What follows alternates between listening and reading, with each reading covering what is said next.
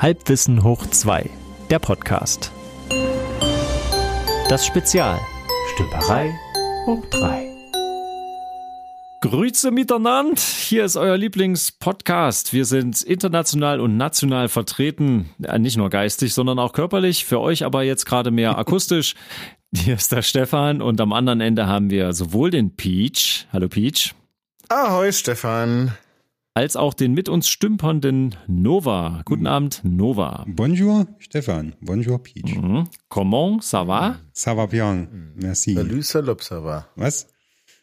Äh, lass Björn mal da raus. Okay. Pass auf, Leute. Ich habe ähm, mal überlegt, dass in letzter Zeit passiert ja so viel mit diesem ganzen künstlichen Intelligenzkram, aber es tut sich natürlich auf anderen Bereichen schon wieder. Echt? auch okay. einiges. Mhm. Ne? Genau, deswegen will ich jetzt gar nicht damit anfangen, sondern ist euch aufgefallen, in der Presse vielleicht, dass letztes Jahr, 2022, äh, ich glaube Ende November oder so, kam die große Meldung, dass die tatsächlich einen, äh, ein, ein Mini-Wurmloch erschaffen haben, eine Art Baby-Wurmloch. Mhm. Nee. Also diese Einstein-Rosenbrücke quasi sich theoretisch zurechtgebastelt haben vorher und haben es getestet und es hat funktioniert. Das mitbekommen? Nee, erzähl mal mehr. Von wo nach wo sind sie denn gereist? Wie viel Zentimeter oder was? Oder wie haben sie das gemacht? Das war, glaube ich, ein sehr kleiner Abstand. Die haben einfach zwei so Mini-Wurmlöcher, äh, schwarze Löcher erzeugt, Aha. quasi so rein von mhm. dieser Masseverdichtung irgendwie. Und dann haben die irgendeine, irgendein Quantendaten haben sie da von A nach B geschickt. Also was ganz, also wirklich so mini, mini, mini. Sie haben quasi nur diese, das Prinzip getestet, dass mhm. man sagt, wir, wir schaffen wir schaffen da die Möglichkeit, dass wir zwei Orte miteinander verbinden durch Stauchung oder durch Quantenverschränkung, irgendwas, um überhaupt zu schauen, ob das theoretisch möglich ist, eine Information ob zu Star Trek recht hatte. Ja. Einfach um zu gucken, ob Star Trek recht hatte, meinst das, du? Das ist genau. ja mittlerweile das, bekannt, dass Star Trek recht hat. Aber Taten so. hm? Äh, Nova, ja, da, da empfehle ich dir ähm, PK Staffel 3. Ist wirklich schön zu gucken. Ist äh, sehr, wir reden über Star Trek. Eine sehr gute Ergänzung zu Stranger Worlds. aber, ich, aber gut. Den habe ich verstanden, Nova. Entschuldigung. So. Wir wollten ja eigentlich nicht über Religion in diesem Podcast sprechen. Ähm. Richtig. Religion, Politik und Sport wird den, ausgeklammert. Den habe ich auch verstanden, ja. back, back to topic. Ähm, dieses kleine Wurmloch, ja. wenn du sagst, das ist so eine, so eine Quantendistanz nur gewesen. Ich dachte, das kann man überhaupt nicht richtig messen oder wenn man es misst, ist das Ergebnis durch die Messung an sich schon verfälscht. Brauchst ein also, ziemlich genaues Lineal, würde ich sagen. ja, eben, also. Warte mal, also die. Also nur mit Maßband da gestanden haben. Also pass auf, ähm, Forscherinnen, ForscherInnen am Caltech ist es gelungen, ein Babywurmloch zu erschaffen. Dazu schickten sie eine Information über einen simulierten Raumzeittunnel, das ist die Einstein-Rosen-Brücke, mhm. von einem in einen Quantencomputer nachgebildeten schwarzen Loch zu einem anderen. Also es ist eine Simulation. Mhm. Und die hat aber Ach funktioniert. So. Ja, ist eine Simulation gewesen. Aber das. Also nicht echt, nur im genau. Rechner. Genau, am Rechner erzeugt ah. quasi. Naja, aber trotzdem, es muss ja, sonst funktioniert es ja nicht. Du musst es ja, also weißt du, wenn das, wenn das rechnerisch, wenn das hinhaut, unsere Quantenmechanik, das ist halt nun mal die unsere naja, aber, aber können die, auf der Also ich meine, wie äh, hochkomplex so eine Simulationsumgebung auch äh, sein mag, da kann doch nicht alle, alles, alles drin sein, alle Unwägbarkeiten und so. Und deshalb, wenn das in der Simulation klappt, dann muss das doch in Wirklichkeit noch lange nicht klappen. Äh, das halte ich ja. Aber es geht doch äh, erstmal darum, dass das Grundprinzip theoretisch erstmal mathematisch funktionieren kann. Das mhm. ist ja erstmal die wichtigste Voraussetzung. Und dann gehst okay, du ja, ja, mit dieser Erwartungshaltung gehst du ja dann nach draußen und machst die Experimente. So funktioniert ja empirische Wissenschaft. Anders geht's ja nicht. Du kannst ja jetzt nicht einfach sagen, so wie bei Star Trek, machen wir halt so, ne? Zack, und Transport. Ähm, das geht ja nicht. Also die müssen sich ja da jetzt ganz Na, langsam Korrekt formuliert wäre es ja, machen Sie's so. ja. Ja. Genau, aber die, die Idee ist natürlich, ist natürlich verlockend, ne? Also stell dir mal vor, die kommen vielleicht irgendwann zu dem Punkt, dass sie merken, Schwarze Löcher sind jetzt nicht einfach nur ein Punkt, wo da nichts mehr wieder rauskommt, Sternleichen mhm. und so, sondern die sagen, auch, wir haben eine Möglichkeit bei bestimmten schwarzen Löchern, zum Beispiel bei dem im Zentrum unserer Galaxie, mhm. ähm, dass man da irgendwie das vielleicht als Reisemöglichkeit nehmen kann, weil in der Nähe mhm. davon Wurmlöcher entstehen oder erzeugbar sind oder keine Ahnung. Na, aber ähm, woher weißt du, wo das andere Ende ist? Das ist doch die Frage. Ja, weißt du oder ja, warum sind denn zwei äh, äh, äh, schwarze Löcher oder Wurmlöcher überhaupt miteinander verbunden? Das ist doch die Frage. Ja, die Idee ist ja, dass, dass du quasi eigentlich miteinander verschränkte Teilchen, die eigentlich beieinander sind, dass die getrennt werden. Und dann hast du halt das eine mit dem einen Spin rast in die eine Richtung, das andere in anderen Spin und durch So wie eineige Zwillinge, die bei der Geburt getrennt werden, meinst du? Genau, so eine Idee und dass dann irgendwie noch eine Verbindung besteht, ähm, der, dadurch, dass ja das Universum am Anfang halt viel dichter war und mhm. eben immer weiter expandiert, ist ja schon so, dass es Teilchen geben muss, wenn die am Anfang mal verschränkt wurden, dass das eine jetzt an dem einen Ende ist, was kein mhm. Ende ist, und das andere an dem anderen Ende und einfach so unendlich weit voneinander entfernt sind und trotzdem miteinander verschränkt bleiben. Und da kam mir die Idee her, na warte mal, wenn das theoretisch im, auf dem kleinsten Raum schon so sein müsste und das funktioniert über die riesigsten Dis Distanzen, kann man das nicht auch irgendwie nutzbar machen? Ich glaube, so war der erste Gedanke mal geboren, zu sagen, Mensch, können wir durch eine Raumzeitkrümmung, können wir da nicht irgendwie auch uns als physikalische Objekte in so eine Situation begeben, dass wir instantly so von einem Punkt zum nächsten springen sozusagen oder reisen. So. Mhm. Ich finde das ja total faszinierend, darüber nachzudenken, dass du so eine Eigenschaft von der Quantenwelt versuchst, irgendwie die makroskopische Welt zu transportieren, indem du tatsächlich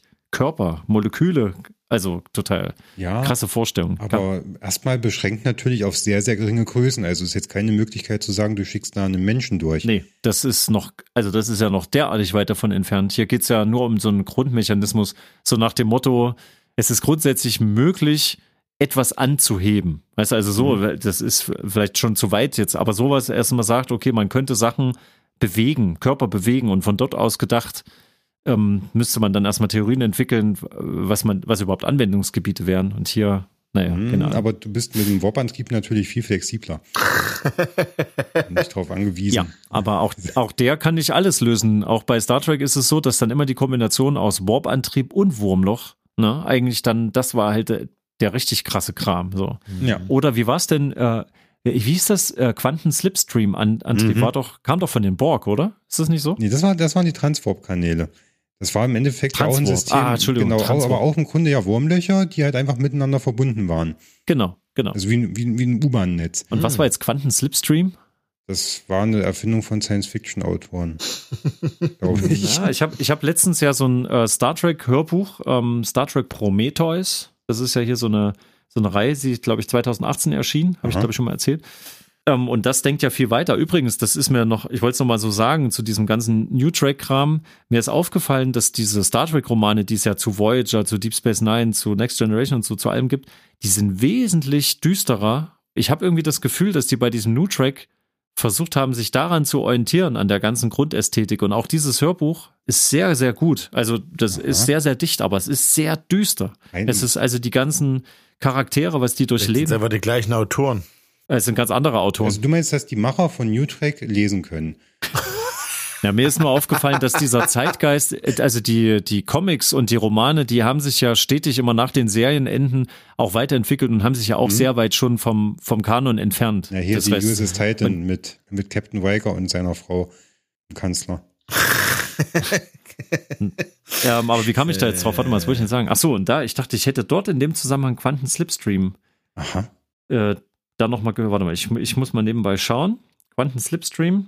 Sagt mir gar Memory nicht. Alpha, das Star Trek Wiki. Genau. Quanten Slipstream ist ein fortschrittlicher Überlichtantrieb aus dem Delta-Quadranten, welcher von Spezies 116 benutzt wird. Durch diesen Antrieb lassen sich Geschwindigkeiten im Transwarp-Bereich erreichen hm. und es ist auf diese Weise möglich, die Galaxis in nur sieben Monaten zu durchqueren. Gucke an. Ui, Mensch. Allerdings nur bei Star Trek. Das ist jetzt nur wirklich mhm. überhaupt nichts Praktisches mhm. aus dem Alltag. Unsere Galaxie, 100.000 ja. Lichtjahre ungefähr, sagt man, oder? So ungefähr, ja. Mhm. Sieben Monate. Das ist schnell. Das ist schon ganz schön schnell. Ja, denke, denke schon. Ich meine, es ist immer noch eine lange Reise. Muss man halt gucken, dass man alles mitnimmt. Ja, wenn das Licht 100.000 Jahre bräuchte. Aber man hm. muss ja sagen, also mir geht's ja ein bisschen nicht darum, dass es jetzt, dass jetzt beim, beim Warp-Antrieb, die haben auch irgendwie so eine, so eine Warp-Blase, habe ich auch letztens gelesen, haben sie auch theoretisch das jetzt so weit erdacht, dass es möglich ist, eine Warp-Blase zu erzeugen. Zumindest auf ganz, ganz, ganz, ganz kleinen Dimensionen. Ja. Schon mal zu gucken, man sowas bauen kann. Das theoretische Prinzip um, ähm. war ja schon nachgewiesen. Das war ja dieser IQB-Antrieb. Mhm. Das habe ich mir jetzt nicht einfallen lassen, den gibt's wirklich. Das war ein französischer Physiker, der ist mittlerweile schon gestorben.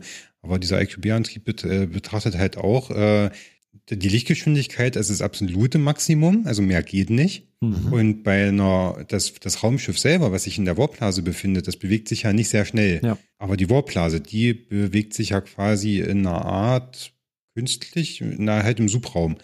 Dieser Subraum ist ja im Grunde der Bereich, der auch von einem Wurmloch durchdrungen werden würde, richtig? Hm, vermutlich. Ja. Also am Ende ist es wieder so, wie wenn du in einem fahrenden Zug äh, vor zum Lokführer läufst. Mhm. Ja, mhm. genau, genau. Mhm. Du selber läufst halt nur deine 5 kmh, bewegst dich aber relativ mhm. zu dem, was außerhalb liegt, halt mit 205 kmh fort. Mhm. Hm. Genau. Ja. Und das Problem bei dem Warp-Antrieb ist ja nicht das Grundprinzip, also ich mich schockiert ja schon, dass es überhaupt möglich ist, tatsächlich so eine so eine Krümmung, also aus, also du musst ja überlegen, du hast da so ein, im Prinzip ein kleines Objekt im Vergleich zum umgebenden Raum und das kleine Objekt hat durch irgendwas die Möglichkeit, jetzt alles um sich herum so zu krümmen, dass nicht alles kaputt geht dadurch. Das werde ich nie verstehen, auch bei Gravitationswellen, warum das alles deformiert werden kann, aber es irgendwie keine drastischen Auswirkungen hat, ne, wie ein Erdbeben oder so. Mhm.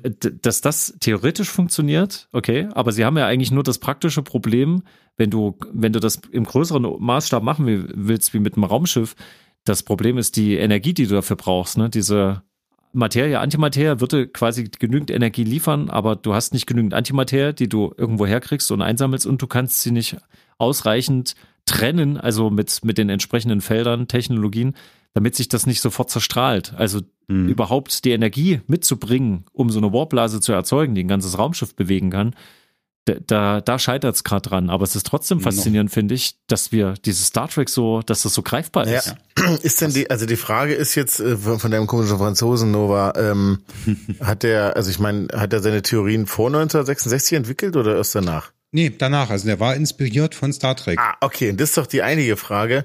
Sind die ganzen Physiker da draußen an sich, ich sage es mal böse, sind die alle so einfallslos, dass sie sich alle einfach vor die Glotze setzen und eine Folge Star Trek gucken und dann überlegen, Mensch, da müsste man eigentlich mal nachforschen, ob das überhaupt alles so geht. Ja, das ist doch das Krasse an Star Trek. Das ist doch eigentlich der, der. Ja, es inspiriert. Ja, das ja. ist das, was über Jahrzehnte schon passiert. Ja, ja vieles. Das will sich ja hier Tablets äh, und hier Handys und genau. tralala, klar. Nee, nee, nicht nur die technische Idee, sondern auch, dass Leute, das hörst du überall, dass Leute in die Raumfahrt gegangen sind oder in die technische Forschung, weil sie Star, weil sie Star Trek, geguckt ja, haben. Ja. ja, ganz wichtig. Aber krass. Trotzdem ist denn der, der, also ich meine, hat sich diese ganze Warp-Scheiße und das hat sich da alles, alles der Roddenberry ausgedacht oder, oder mm, waren da noch andere am Werk? Waren da Physiker mit am Werk äh, im Original? Die, Wisst ihr das? Ja, die Grundideen, mhm. die, das war, also Star Trek äh, basierte schon immer auf schon Konstrukten, die theoretisch da sind und da waren, also mhm. mathematische Konstrukte, Überlegungen. Das haben die schon genutzt. Also so wie ich das gehört habe, war das immer schon ja. so eine Korrespondenz. Ja, eben, genau, Korrespondenz. Das ist ja? ein sehr gutes, sehr guter Begriff, das zu beschreiben, weil beim ersten Original Star Trek dieses Konzept, wie der Antrieb funktioniert, ich glaube, ist da nie mhm. erklärt worden. Also da ist nicht gesagt worden, es gibt eine Warpblase und die krümmt jetzt den Subraum. Das hieß ja in den ersten Folgen hieß es ja auch noch nicht Warp, da hieß es ja äh, Sol. Sol, mhm. ja, stimmt. Sol 1, Sol 5, Sol 10 oder so. Gab es ja auch. Später gab's, hieß es dann ja, Warp 10 geht gar nicht. Mhm. Und die Idee, wie das funktionieren könnte, dass dieses Raumschiff sich so schnell fortbewegt, die ist dann wahrscheinlich erst später von den Forschern eben inspiriert durch Star Trek. Die haben überlegt, okay, wie könnte das jetzt gehen? Ja, sie haben einfach, also es war schon klar, dass es Raumzeitkrümmung geben muss, weil ja das schwarze Löcher waren ja als theoretisches Konstrukt durch Einstein ja auch schon bearbeitet, durchdacht so. Und dann äh, konnte man sich natürlich überlegen, wenn man Raumzeit krümmen kann, kann man ja Wege verkürzen. Und ich glaube, so kam die mhm. Grundidee. Das hatte dann mit Warp an sich noch nichts zu tun. Wie kann man es direkt umsetzen? Und danach bei, äh, bei Next Generation dann, also in späte 80er, Anfang 90er, da hat man ja dann auch Abbildungen gesehen, wo sie damit auch experimentiert haben in einigen Folgen. Was ist, wenn so eine mhm. Warpblase in sich so zusammenschrumpft? Wie sieht das aus? Was macht mhm. das? Ja. Da wurde es dann schon konkreter und es ist jetzt eigentlich erstaunlich, von da aus gesehen, dass, dass diese Gedankenexperimente eventuell dort ganz viele Wissenschaftler auf der ganzen Welt dazu inspiriert haben, lass uns mal hinsetzen und mal das mal wirklich konkret durchdenken von Anfang bis zum Ende und dass sie dann daraus ein Experiment erschaffen, aber ich habe, glaube ich, äh, die Schlagzeile war ja, dass die aus Versehen eine Warpblase erzeugt haben. Hoppala. War das nicht so? Mhm. Wie geht das denn? Ich, ich, ich, muss, ich überfliege das vielleicht nochmal. Mhm. Das finde ich jetzt bestimmt nicht so schnell. Aber guck mal, jetzt haben wir also Mini-Warpblase erzeugt, Mini-Wurmloch erzeugt. Mhm. Das ist doch schon mal. Ist auch vor verrückt, vielen Jahren ist oder? auch schon der erste, das erste Beamen gelungen. Also das erste Mal transportieren. Echt? Ja. Aber keine Masse. Ich dachte, die hatten nur. Na, ein, ähm, ein Partikel, ein, ein Molekül von irgendwas. Also es war tatsächlich, denke ich, physische, ein Objekt mit einer physikalischen Masse. Und wie haben Sie es da auch so gemacht, dass Sie das aufgelöst haben und die Informationen übertragen haben und dann rematerialisiert? Das war oder wie so. Also im Endeffekt, es ist am Zielort ein, eine Kopie entstanden. Das habe ich ja noch nie gehört. Warum ist das an mir vorbeigegangen? Das Was? ist ewig okay. lange her. Das kann doch gar nicht sein. Das war irgendwann in, in den Nullerjahren. Mhm. Warte mal. Beamen ist möglich. Forschern gelingt spektakulärer Erfolg. 12.02.2019. Hm? Was, was war das? und hier steht was von Forscher beamen Photonen über die Donau. Hier, 2004. Nova ist gerade aus einem schwarzen Loch rausgekommen, wo die Zeit langsamer vergeht. Deswegen ist für ihn. Also hier war 2004, erstmals haben Forscher Lichtteilchen über eine Distanz von 600 Metern gebeamt. 600 Meter. Von einem Ufer der Donau Ach, zum komm. anderen. Wo ist denn die Donau 600 Meter breit? Die, die Frage ist, ähm, ich weiß, dass das, dass es damals bei solch, also immer bei solchen Sachen ja das Problem gibt, die, ähm, die machen so ein Experiment und dann müssen sie danach das Experiment natürlich immer wiederholbar machen und müssen das testen, mhm. ob das nicht zufällig war, ob es ein Messproblem war oder sonst irgendwas. Und ich weiß jetzt nicht, ob danach mhm. das Paper auch dazu, in, also rauskam und das dann auch alles mal geprüft war. Das weiß ich nicht. Aber jetzt erinnere ich mich auch, dass ich das damals mitbekommen habe, ja. Und bereits 1993 gelang es dem Wiener Quantenphysiker Anton Zellinger, Zeilinger und seinem Team ein Photon zu teleportieren. Siehst du, die haben Ach, auch ja. mit Lichtteilchen. Weil die masselos sind. Ist das wahrscheinlich. Mhm.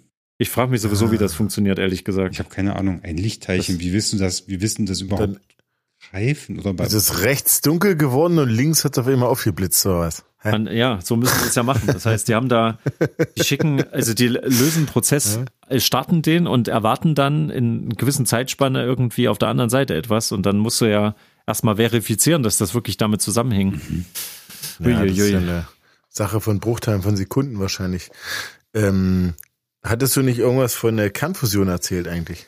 Ja, ja, genau. Das war jetzt so, das wäre mein, mein nächster Baustein jetzt, wo wir auch wieder bei Star Trek sind. Wir haben ja das Problem, mhm. dass wenn immer wir darüber nachdenken, über Science Fiction allgemein, hat ja immer was damit zu tun, von der Erde weg und dann halt das eigene Sonnensystem zu besiedeln und noch weiter raus und dann mhm. zu forschen, was gibt's da noch für andere Lebewesen oder halt Welten. Und das geht halt immer nur mit dem entsprechenden Antrieb. Und wir sind ja gerade mhm. erstmal dabei, dass wir versuchen, unsere Energieprobleme äh, unsere Ressourcenprobleme zu lösen. Und da bist du ja ganz weit davon entfernt, hocheffiziente Antriebe zu bauen und irgendwelche anderen Welten zu besiedeln, wo du dann wieder von vorne anfängst, mhm. deine eigene Inkompetenz noch zu erweitern. Und da ist äh, dieser Fokus auf mit unserer ähm, Kernspaltung, mit den ganzen Abfallprodukten und mit unseren Atomwaffen, die wir uns da bauen und gegenseitig irgendwie immer vorhalten, wie viel wir davon haben. Kernfusion, also die Energie der Sonne, die Produktionsprozesse für Energie von dort auf die Erde zu holen, um erstmal unsere Energieprobleme hier zu lösen und vielleicht mit Fusionsantrieben dann ähm, hocheffiziente Antriebssysteme zu bauen. Und da ist mhm. das sehr interessant, weil das ist immer so ein Witz bei den äh, Physikern, dass eigentlich immer dann, wenn jemand sagt, wir haben es jetzt, dass du ab dann immer 20 Jahre draufrechnest, bis es anwendbar wird. Ja. Aber das findet halt ständig statt. Die sagen halt immer, ja, ja, jetzt haben wir es aber, jetzt haben wir es wirklich, ab jetzt noch 20 Jahre. Und dann kommt mhm. Zwei Jahre später die nächste, ja, wir haben einen Meilenstein jetzt und ab jetzt sind es nur noch 20 Jahre. Ja. Genau, genau. genau. Ist, ich mach's morgen. Genau. genau. Und das, äh, es ist so verheißungsvoll, weil das ist so krass, wie, wie energieeffizient das, das ist, wenn du dann einfach sagst, jetzt im Extremfall, ja, du nimm, bringst einfach zwei Helium oder zwei Wasserstoffatome mhm. auf engstem Raum so nah zusammen, dass die fusionieren und dabei wird so viel Energie frei. Das ist so hocheffizient. Ich habe die Zahlen nicht mehr im Kopf, mhm. aber das war unfassbar, ja. wie wenig du davon brauchst. So eine Handvoll und du kannst irgendwie, ich glaube, lass mich lügen, eine ganze Stadt ein Jahr lang mit Strom versorgen. Ja, das ist aber nicht so viel. Guck mal, wie viele Städte es gibt und wie viele Jahr, Jahre es gibt. Also ja, immer mit solchen reißerischen Angaben. Nee, ich weiß, ich weiß die Zahlen nicht mehr, aber es war, es war kein Vergleich mit der Kernspaltung. ah, na klar, Kernspaltung äh, ist ja eh äh, nicht so das, das, das Ding. Aber Kernfusion, wie auch Kernspaltung, das ist beides so für, für Raumschiffe, für als Antriebskonzept ist das super.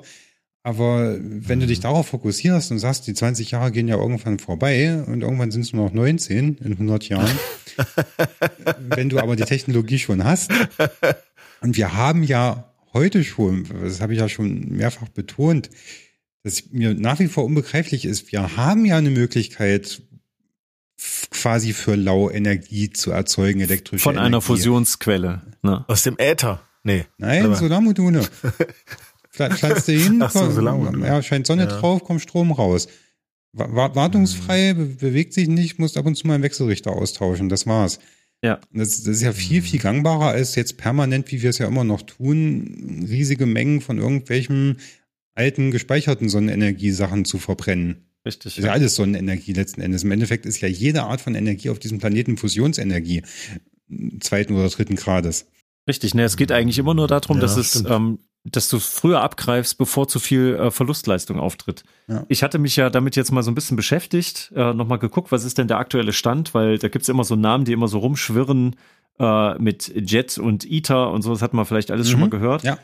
Ähm, das, das war so, glaube ich, der, der, der erste Typ, so an den, die da schon im Betrieb sind und wo immer mit so, glaube ich, gepulster Energie versucht wird, ähm, Plasma zu, er, zu erhitzen und dann machen die das so, dass äh, du hast ja, ich habe ja früher mal gedacht, bei Kernspaltung zum Beispiel, mhm. in so einem Kernkraftwerk, dass da auch irgendwie direkt der Strom entsteht. Aber eigentlich erhitzt du ja immer nur Wasser, Wasser was dann, ne, wo Turbinen. dann der Wasserdampf selber Turbinen ja. antreibt. Und darum geht's ja immer. Das, du hast immer so ein Vermittlermedium. Mhm. Und da, das, das ist dann. Immer eine Verlustleistung. Ja. Genau. Und deswegen ähm, ist, ist es jetzt so interessant, das ist nämlich der aktuelle Stand, ähm, dass die seit 2015 hat es irgendwie angefangen, da gibt es diese neuen Generatoren ähm, und die äh, schaffen das eben nicht nur gepulst, sondern dass die permanent an sind sozusagen. Mhm. Das ist das Ziel, dass die mal ganz lange am Stück einfach diese Magnetfelder aufbauen und dieses heiße Plasma, dass das da so durchhämmert da die ganze Zeit und dass sie dann diese Energie einfach permanent abgreifen, also die Hitze letztendlich. Mhm. Und äh, wenn die das dann haben, dann hast du eben nicht mehr diesen weiten Weg, da hast dann die Sonne da als Fusionsquelle um, ähm, und da wird die ganze Zeit Strahlung abgegeben und da kommt dann Wärmestrahlung bei uns an und wir haben dann die Solarmodule, die es abgreifen, sondern du sagst dann eben direkt hier vor Ort an der Stelle erzeuge ich in diesen riesigen Kraftwerken, die natürlich super komplex sind, aber in dem Moment lasse ich diese Teilchen miteinander fusionieren und greife sofort die Energie ab, dann, wenn ich sie benötige und dann möglichst wenig Verluste dazwischen. Aber das wird ein zusätzliches Puzzleteil sein, weil ich mhm. diese, auch diese Kraftwerke also die sind ja noch lange nicht so weit. Also wir müssen, wir können ja jetzt nicht sagen, wir sind auf einem guten Weg mit der Fusionsenergie, lass uns bis dahin einfach hier alles runterwirtschaften, bis wir überhaupt nichts mehr aus der Erde rausgepumpt mhm. kriegen. Mhm. Ähm, nee. Sondern wir müssen ja bis dahin schon Alternativen finden. Ich weiß gar nicht, wo jetzt, wo war das Grenz, das Grenzjahr irgendwie, wo die sagen, dann haben wir unsere Ressourcen an, an Erdöl und so haben wir es dann so weit verbraucht, dass es überhaupt nicht mehr wirtschaftlich ist, das zu fördern. Äh, das war doch gar nicht mehr so lange. Peak Oil. Peak Oil ist genauso wie äh, äh Kernenergie. Peak Oil ist hm. immer ungefähr in dem Jahr, wo wir gerade sind. Was? Was, mein, hä, was meinst du damit? Verstehe ich nicht. immer gerade, ach so, die erweitert es einfach, damit keine ja, Panik ja, es wird, es wird einfach permanent fortgeschrieben. Also, ja. Geil. Ja, wirklich, ja? Nicht, nicht ganz. Also es gibt schon Schwankungen. Peak Oil ist, äh, bezeichnet ja den, das Jahr oder den, oder den Monat oder Zeitraum, wie auch immer, wo halt die maximale Fördermenge an Öl äh, dem Planeten entnommen wird. Aber die alten Rechnungen, also auf rein ökonomischer Basis, die halt äh, umwelttechnologischem Fortschritt, andere Bedarfe völlig außer Acht gelassen haben, die haben halt einfach mhm. gesagt, okay, wir haben eine Menge X an Öl, wir haben noch eine unbekannte Menge Y zusätzlich, die schwerer zu erschließen ist. Mhm. Wir haben den Verbrauch und dann wurde das einfach äh, durcheinander geteilt und dann kam da halt eine Zahl in Jahren raus. Ach so. Mhm. Aber es ist ja eigentlich klar. Also wenn wir alles verbrennen würden, was da ist an Öl und Kohle, dann können wir da irgendwann verbrennen wir dann selber wortwörtlich, weil es einfach äh, übelst Hitzewellen gibt, Treibhauseffekt und so. Also du wirst immer Öl haben und dieses Argument der Wirtschaftlichkeit hat sich im Endeffekt nie gerechnet, weil ein Punkt, der bei solchen Prognosen immer hinten runterfällt, sind ja die Skaleneffekte. Also je größer der Maßstab ist, in dem du was betreibst, desto finanziell wirtschaftlicher ist ja das Einzelprodukt pro Stück am Ende, was rauskommt. Mhm. Mhm, ja. Das war ja das, was unter äh, äh, vor, vor Barack Obama waren ja die USA ähm, Nettoimporteur von Öl, weil die halt einen hohen Verbrauch haben. Ja, viel, viele Autos, große Distanzen, viel Wirtschaft, hoher Ölverbrauch, alles importiert von Saudis. Und unter Obama haben sie ja angefangen, umwelttechnisch sehr zweifelhaft, diese ganzen hier, was ist das, Schieferöl und so, also eigentlich mechanisch gebundenes Öl zu extrahieren, energieaufwendig, relativ teuer, mhm. wurde halt staatlich gefördert und die USA sind so zum Exporteur geworden, unterm Strich. Ja, stimmt. Mhm. Ist halt nicht wirklich wirtschaftlich, aber die haben dadurch natürlich äh, politisch nochmal einen Hebel gewonnen und sind halt autark. Das ist ja auch nicht zu vernachlässigen. Also dieses äh, Öl ist irgendwann alle, werden wir nicht erleben. Naja, aber es wird ja trotzdem teurer werden. Ja, klar. Und, und es ist nicht effizient im Gegensatz zu Fusion. Ja. Ja, also ich hatte da auch letztens mal drüber nachgedacht, der wirkliche Vorteil dabei, einen, Treibstoff zu haben, den, also du kannst halt Benzin kannst du halt transportieren von A nach mhm, B ja. ne, und kannst es dann einsetzen, wenn du es brauchst. Ja. Und ähm, aber sobald wir irgendwann mal das Problem mit diesen Zwischenspeichern so weit gelöst haben, dass wir sagen, das ist jetzt eigentlich nicht mehr der Rede wert, mhm. dann gibt es eigentlich keine Argumente mehr dagegen. Und ich denke halt, dass es so sein wird. Das wird jetzt in den nächsten 10, 20, 30 Jahren extrem wichtig werden, ja mit diesen Erneuerbaren, dass das so eingebaut wird, dass das völlig normal ist und wir Aufbaustrategiespieler von früher, für uns ist das schon immer normal gewesen. Also da ist ja Kohlekraftwerk ist derartig ja, veraltet. Genau. Man wollte immer so schnell wie möglich, man hatte ja dann irgendwann immer die Wahl zwischen Kernkraftwerken, also Kernspaltung, dann bei abgefahrenen Spielen war es auch schon Kernfusion und eben Windräder und Solarkraft und so. Man hat immer so einen Mix daraus schon gemacht. Das war, stand noch nie zur Diskussion so. Für mich ist das deswegen schon immer so abwegig, warum immer weiter auf ähm, Erdöl, Erdgas und so immer verbrennen, verbrennen, verbrennen und denke mir, ja, ey, komisch, dass diese, das ist schon seit so vielen Jahrzehnten völlig klar, wohin die Reise eigentlich geht. Und naja, mhm. hat lang gedauert. Und ich denke, dass das ja, dann politischer Wille, Lobbyismus. Nee, ist mir schon klar, warum es so mhm. ist, aber es ist so mein, mein nerdisches Bewusstsein möchte das einfach immer nicht wahrhaben. Völlig bei dir. Ähm, und dann ähm, weiß man einfach, dass ab einem gewissen Punkt sind wir dann vielleicht wirklich so weit, dass dann die Fusionsreaktoren so weit sind und dann können die damit einsteigen. Und ich finde es aber deswegen so total toll, was, was für eine aufregende Zeit. Ich meine, wir gucken hier so ein paar Jahre zurück und merken, ach so, da haben sie schon mal irgendwie so ein Photon gebeamt, hier so ein Wurmloch und da guck mal eine Warpblase. Bei den Fusionsreaktoren sind sie jetzt so weit, dass sie da minutenlang das Ding durchbrennen lassen können und das funktioniert und funktioniert. Also, ich, also krass, ne? Mhm. Und also was da passiert, dass selbst diese technischen Sachen, wo man früher gerne gesagt hat, nee, ja, die Spinnerei, das ist ja nur Theater hier, so und dann, nö, es ist alles da und es hängt ein bisschen davon ab, ob wir lang genug irgendwie in handlungsfähig bleiben als Gesamtmenschheit, ja. damit wir das auch noch weiter erforschen können. Ja, das ist ja wirklich ein Wettrennen. Also diese, mhm. diese Frage, die sich mitunter stellt, was für ein Lebensstil man hat, ich denke nicht, dass sie sich stellt. Die Probleme, die wir haben, sind so gigantisch, dass die sich nicht lösen lassen, wenn wir alle wieder zurück in den Wald ziehen und da in Hütten leben.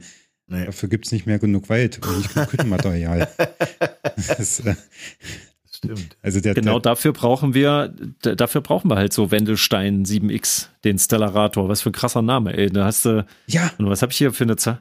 1,3 Gigajoule. Oh, Das, also, das ist, ähm, das war diese krasse Steigerung. Die hatten beim, beim ersten Mal hatten sie irgendwie 75 Megajoule. Das sind Zahlen, die kannst du dir schon halt nicht mehr vorstellen. Fand ich cool. auch immer krass, wenn die cool, so sagen. Grad wir müssen Temperaturen wie an der Sonnenoberfläche oder im Sonneninneren und so, das war aber die erzeugen ja jetzt schon unseren, war das nicht so in den Teilchenbeschleunigern und so, so hohe Energien, ja, ja. mehrere Millionen Grad und so? Hm, das, das geht schon kurzfristig. Die erzeugen, man, es ist ja sogar schon mal Antimaterie erzeugt worden. Ja, die zerstrahlt halt sofort wieder, ne? Ja, das ist halt die, dann, das macht so kurz. Ein Sekundenbruchteil wird kurz gemessen, dass sie da ist und dann ist es halt auch schon wieder weg. Krass.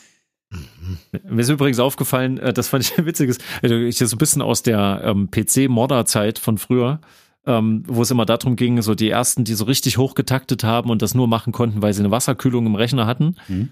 Und nichts anderes ist es übrigens bei den Fusionsreaktoren. Die haben, äh, natürlich hatten die, haben die diese Magnetspulen und das Plasma, äh, aber die Kühlung ist ganz klassisch natürlich die Wasserkühlung. nicht Stickstoff.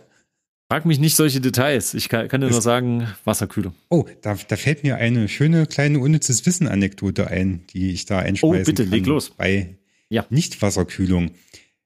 Die äh, geht um Kalten Krieg. Gab es ja Atom-U-Boote. Kalter Krieg, ist das jetzt schon der Witz? Nein.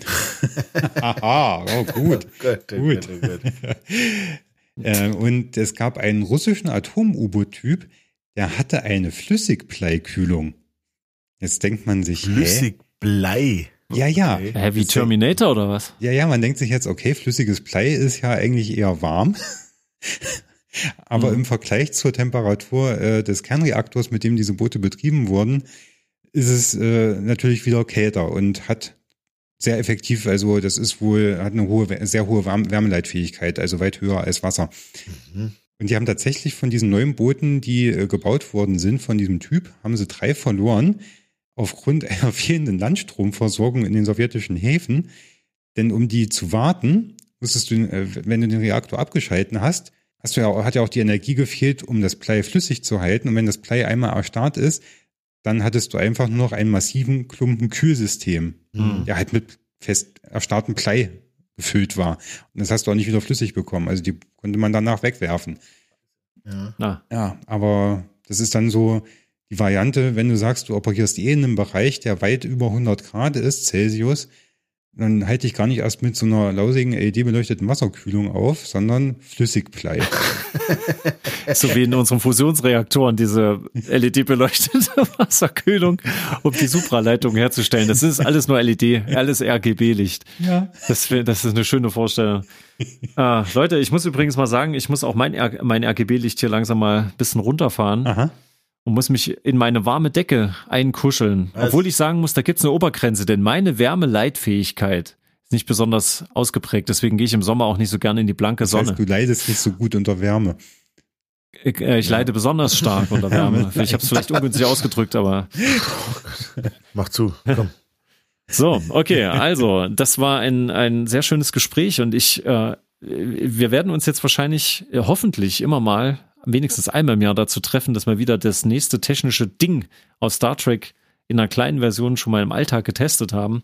Hm. Im Prinzip, hm. äh, ja, was ja auch mal schön wäre, mal so ein richtiger Kommunikator, der funktioniert. Ich hatte mit Nova schon öfter mal äh, schwadroniert, dass man nicht einfach ein Handy in die Hand nimmt oder so ein Bluetooth-Headset oder so ein Kram, sondern wirklich so einen waschechten Kommunikator, der eben auch diesen Universaltranslator gleich mit dran hat, was für äh, zwischenmenschliche Kommunikation manchmal sehr praktisch wäre äh, um zumindestens das, was meine Intention war, dem anderen zu übermitteln, zum Beispiel euch, dass ich eigentlich mit dieser langen Ansage die Sendung beenden möchte, um zu sagen, wir hören und sehen uns zukunftsgerichtet beim nächsten Mal und hoffentlich nicht hingerichtet wieder, wenn es heißt Halbwissen hoch zwei bei einer Stümperei hoch drei. Gott, ey, ich bin froh, dass ich den Satz zu Ende gekriegt habe. Hilfe, ich wusste überhaupt nicht mehr, wo ich bin.